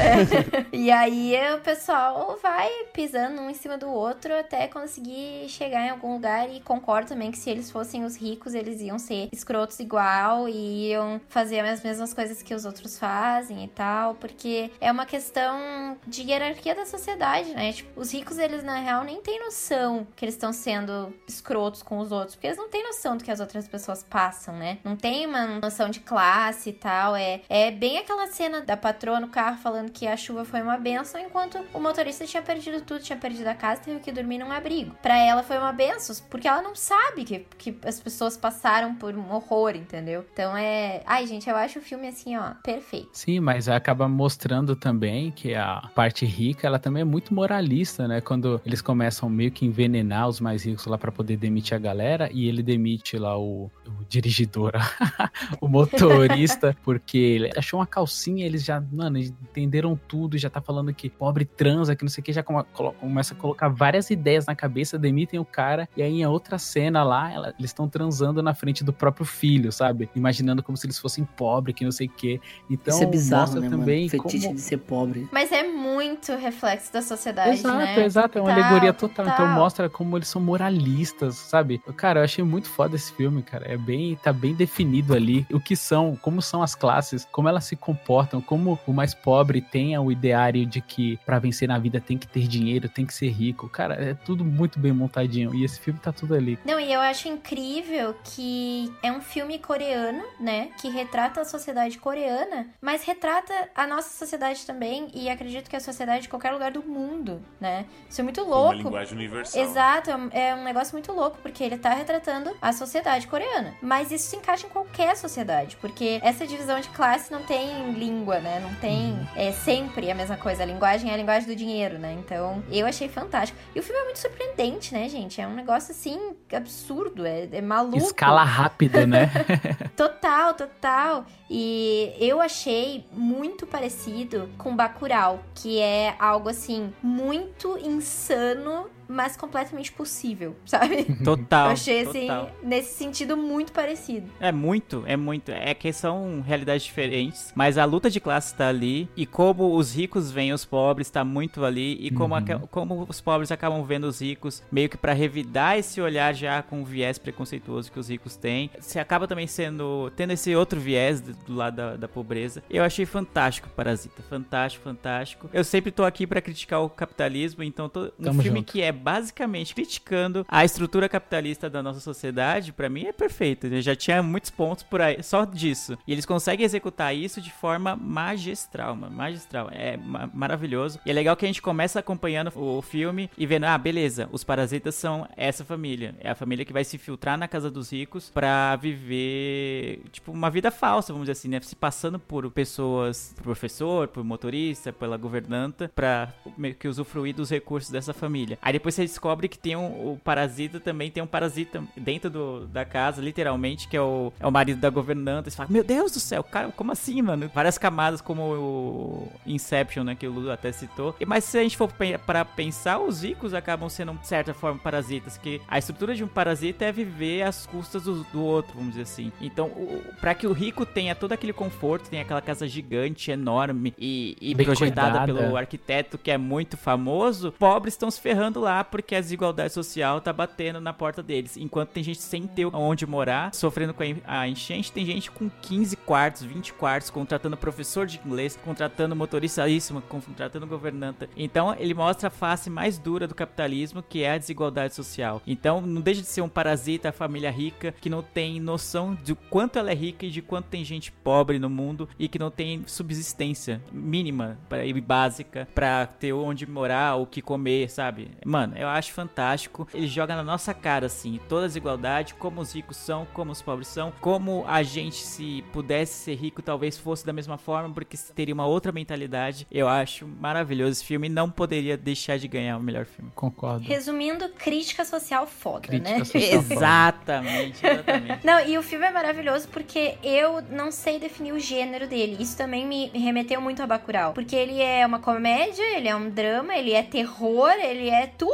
Né? Eu não- Sim. sei dizer que gênero ele é. Eu, é o gênero crítica social foda, porque eu realmente não sei, não sei dizer. É muito bom, muito bom. Maravilhoso. Eu gosto como eles constro... o, o diretor constrói o filme que muitas coisas não são ditas, mas você percebe como o pai da família pobre, como ele muda assim, ele vai ouvindo as coisas, como eles falando do cheiro, ah, tem um cheiro estranho na casa, tipo, não é que eles estão sujos, que eles estão suados, que eles estão Aí eles falam, ah, tipo, como se fosse o cheiro de pobre. E aí ele não fala nada, mas pelo olhar você fala, ah, que filho da Nossa. puta, mano, não sei o que, se eu pudesse matar esse escroto agora, eu mataria. E é o que ele faz no final, né? Tipo, que ele tá tudo muito louco, o marido da governanta ataca todo mundo. Ele poderia matar o cara, mas ele vai atrás do chefe, né? Tipo, finalmente ele vai. A luta de classe levada à última instância. assim. Exato, e o gatilho é a filha dele morre, beleza? Mas quando o, o, o chefe lá da família ele vai chegar perto do cara pra tirar de cima, ele sente o cheiro e aí ele faz tipo uma Uhum. cara. E isso, cara, foi o gatilho mais forte, fez ele atacar. Isso é muito foda, né? Tem um significado muito grande. Ele mostra assim, ele entendeu que, ah, então pra ele, esse cara que morava lá no porão e não via a luz do dia há não sei quantos anos, e eu, é a mesma coisa, né? Sim. Na visão do rico, eles são a mesma coisa. E isso deixou ele revolts. Isso, nas classes do filme, esse cara que tá, que é o loucão lá, ele é o mais baixo do mais baixo, até mais baixo do que a família parasita, entre aspas. né? E mesmo assim, ele Uhum. ainda tem uma puta idolatria com o cara, né? Ele tem um respeito, Ele, tem um, né? ele chama o cara de mito e, mano, qualquer semelhança com a realidade, né? É foda, cara. Não é mera coincidência. Vocês entenderam por que ele idolatrava tanto o dono da casa? Ele fala, ele fala que o cara construiu isso, que o cara ele tem poder. É aquela coisa de espelhar, né? Você querer ter o poder do outro, mas eh, como ele vive na casa, ele tem uma, idola, uma idolatria meio maluca, né? Foi o que eu mais ou menos. Ah, mas nem é, eu acho. Ele tava procurado por agiota. Ele praticamente era um morto-vivo, né? Porque agiota, né, pra cobrar dívida, já a gente sabe como é que eles fazem. Então ele conseguiu abrigo, mesmo que o, mesmo que o chefe não saiba. Uhum. Então ele vive às custas do cara, entendeu? Então pra ele, na cabeça maluca dele, de tanto tempo confinado lá na- naquele porão, naquele abrigo, ele falou, cara, ele me dá o, o, o que eu preciso, o meu sustento vem dele. Tipo, tanto no emprego da governanta, que é a mulher dele, tanto no- nas sobras, no- nas coisas que eles vão pegando, subtraindo da casa pra trazer pra baixo, assim. Então, na cabeça louca dele, porque ele tá muito fora da realidade, o patrão da esposa, no caso, é quem dá seu Fez até um sustento. paralelo com a Coreia do Norte, né? Que eles idolatram o Kim Jong-un lá, o- e o pessoal olha, fica olhando foto dele na parede, prestando reverência, a troco de migalhas, né? Também. E o que é foda é que o cara, ele tá nessa subsistência aí, ela- ele não tá vivendo, né? Ele tá só existindo. E pra ele tá bom, tá tudo bem. Pior seria se ele não tivesse local onde morar. E mesmo morando num porão lá, escondido, que ninguém sabe, sem luz, comendo o resto, pra ele tá ok. Ele pode ficar ali tranquilo e ele ainda agradece por isso, né? É muito louco isso. Mano, foi por isso que eu fiquei puto com a família. Porque eu tivesse deixado o cara quieto no porão, ele ia ficar, tá ligado? Tivesse deixado os dois, né? Ela e ele, É. né? a senhora e. O problema ali foi que a ex-governanta descobriu tudo, né? Descobriu Sim. todo o segredo deles. Ah, então. é. E ameaçou eles, né? Exatamente. Então, por isso que eles não não podiam, ah, vamos fingir que nada aconteceu, que a gente não viu o cara e tal, porque ela ia contar, né? Não, mas antes mesmo, ele- ela falou assim: não, cuide dele pra mim, só precisa trazer comida aqui uma vez por semana. Eles já não estavam querendo fazer. Ela, ela ia ligar pra polícia. É, entendeu? E aí é onde eles caem, né? Isso. tal, Ele- eles não iam ajudar, é, mesmo que ela não tivesse descoberto. Eles já estavam na maldade já. Ah, mas mesmo assim, eles não queriam correr risco. Acho que naquela hora bateu meio que um medo de, ah, a gente- se a gente fizer esse esquema de ficar dando comida pra ele, uma hora vai dar merda e a gente vai perder a- Exato, é. esse esquema e É, uma hora perder tudo, né? É, uma hora a gente vai rodar por causa de vocês. É, o risco que eu não quero correr. A gente tava muito na merda e agora a gente tá muito melhor do que a gente tava algumas semanas atrás, então é um risco que eu não quero correr. E vamos falar, gente, sobre o final do filme. Ah. Vocês entenderam o final do filme? Porque eu fui entender só depois, tá? Eita, eu achei que eu tinha entendido, então agora É, eu já não sei se eu, eu já entendi. também não sei, é, agora- Não, que na real o filho não fica rico e compra a casa É, depois. sim, é Isso tudo é uma imaginação. imaginação É do pai, o sonho né? dele é. Sim, tudo é um sonho. Exato. Não, é uma geração do filho, não é? Não, é uma, uma é a imaginação imaginação do. do filho, né? Pelo que eu entendi, é uma imaginação do pai, enquanto ele tá lá escrevendo a carta lá no, no porão. Ele tá lá escrevendo e ele imagina aquilo, porque o filho, na verdade, não chega nem a ler a carta, pelo que eu entendi. Ah, é? Então. Nossa, eu entendi o final é diferente. confuso, entendeu? Tanto que quando as pessoas estavam falando, eu pensei, meu Deus, será que eu olhei em um lugar que não tinha uma parte? Porque eu não vi isso. E então, assim, fica essa coisa que eu, pelo menos, não entendi 100% se ele chega a ver a carta, chega a entender que o pai tá na casa e não consegue comprar a casa por motivos óbvios, né? Que é um negócio absurdamente caro. Ou se ele realmente não vê a carta, ele não vai atrás do pai e nem sabe que ele tá lá no, no porão da casa. Então eu realmente não sei. É bem. Eu acho que isso também é um dos. Como é que eu vou dizer? Das armadilhas do filme, assim, né? Que deixa a gente sem saber realmente Deixa o que dúbio o final. É exatamente, deixa dúbio. É, pra mim, era o filho imaginando como seria a vida dele se ele comprasse a casa, entendeu? É, eu também tinha É, pensado pra isso. mim eu entendi É, eu isso. entendi, entendi isso Pra mim, também. ele, ele decifra a carta lá, quando ele tá observando pelo binóculo. E aí ele fala tudo aquilo que ele quer comprar, não sei o que, a, a- compra a casa, o pai sai. Só que depois ele tá lá, é, volta de novo, acho que ele tá entregando folhetos da mesma pizzaria que ele tava dobrando nas tampas. Eu acho que era até isso.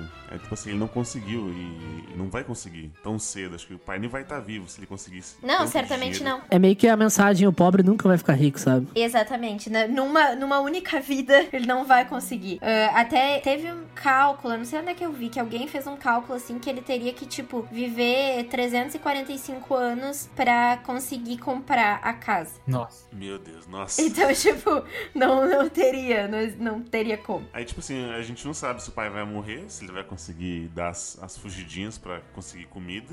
E aí vai ficar. Os dois estão. A mãe e o filho estão em uma prisão semi-aberta, né? É, os dois, na verdade, né? É. E a, a menina morreu. É. Jessica. Vale um Parasita 2, hein? Tô esperando. Não, por favor, não.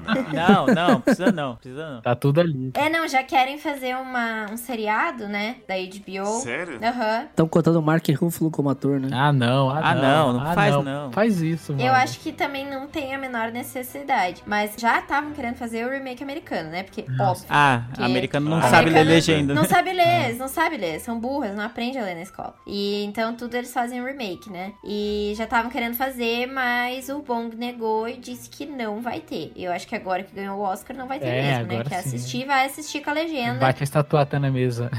É, até eu ouvi que tiveram ah, sessões do Parasita em preto e branco, com a legenda amarela nos Estados Unidos. O pessoal não consegue, eu acho, ah, ler e ver Caramba. o filme ao mesmo tempo. Aham. Tiveram algumas sessões assim que o filme tava em preto e branco e a legenda em amarelo pra eles conseguirem assimilar Nossa. tudo. Meu Deus do céu. Meu Essa é a, aspas, maior nação do planeta. Beleza. É. Não, não. E o não. próprio filme faz referência a isso, né? Porque no, para o mundo, os Estados Unidos é padrão de qualidade. E, e no filme tem muito disso, né? A rica, a mãe de família lá, ela fica meio. Ah, se é americano é bom. Ah, essa barraca aqui na chuva, que não sei o que. Ela, não, mas eu comprei nos Estados Unidos. É tá que a presença americana na Coreia do Sul é muito forte, né? Tanto em bases militares quanto na cultura ocidental como um todo, assim. Sim, então pra, acho que não só na Coreia, mas qualquer lugar, né? Às vezes tem essa, esse imaginário, essa ideia de que, ah, se é americano, se comprou lá na gringa é bom. Tem muito disso. E no filme isso tá bem presente também. O próprio Bon Joon, quando ele ganhou o Globo de Ouro, ele falou, né? Quando vocês superarem a barreira das legendas, vocês vão descobrir ótimos filmes. É genial, né? Ele fez críticas ótimas, assim. Até porque ele é super fofinho, né? Ele me lembra muito o Guilherme Del Toro, que eu carinhosamente chamo de Totoro.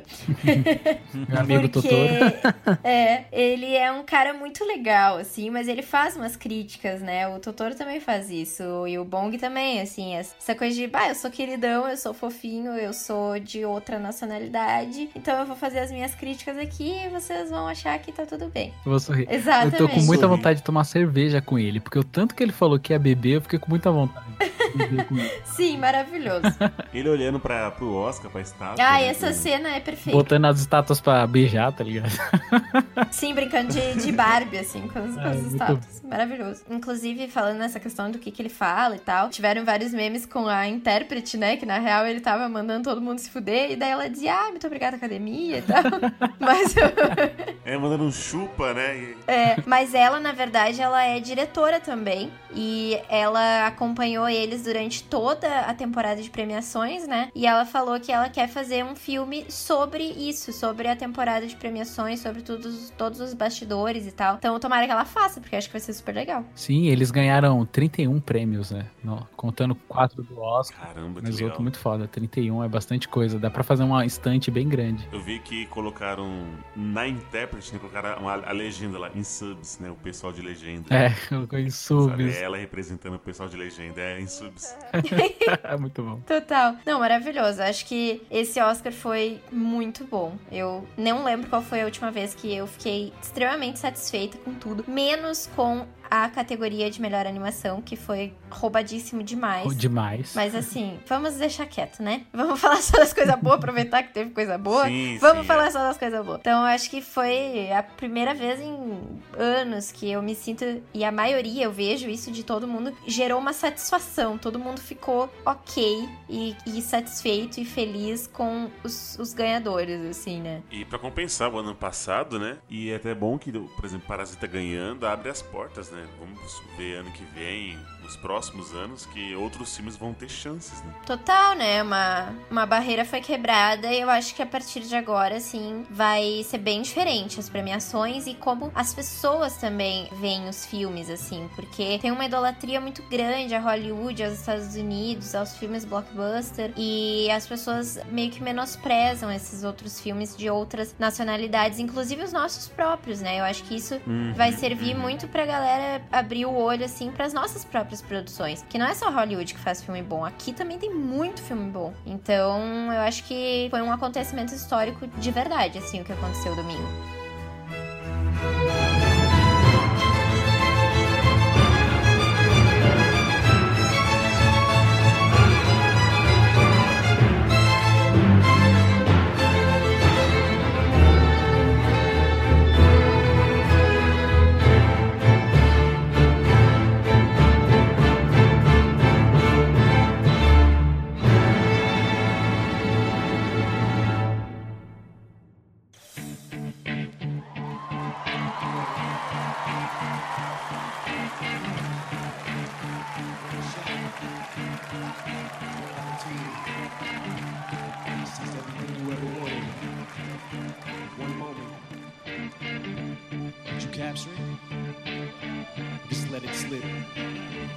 Isso, meus lindos cinéfilos. Vamos ficando por aqui. Esse Oscar de 2020, talvez o melhor Oscar de alguns anos aí que se passaram. É, e eu quero agradecer aqui a Fernanda. Ela matou a pau novamente sobre os filmes aí, trouxe muitas informações. Ai, muito obrigada, queridos.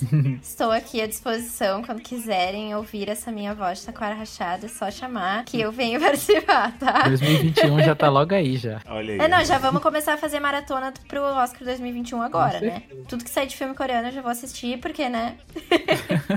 Ô Fê, além do Canadá, onde é que as pessoas podem te encontrar? Suas redes sociais? Ah, então, pode me encontrar lá no, no Facebook, no Instagram, no YouTube. No Twitter, melhor não, porque eu só falo bobagem, então vamos deixar quieto. Mas, mas o. Podem me encontrar em, em todas as redes sociais. O meu user é Febs Schmidt em todas elas, tá, gente? Espero que tenham gostado aí da minha participação. Já está sendo tradição já. É, não, vamos ter que agora, né, manter isso aí. Igual Tem o que Temer. manter isso Tem aí, que né? manter isso aí. Então é isso. Obrigado por mais um podcast gravado. Obrigado a você, Miope, que escutou a gente até aqui. Eu vejo todos vocês no futuro e tchau!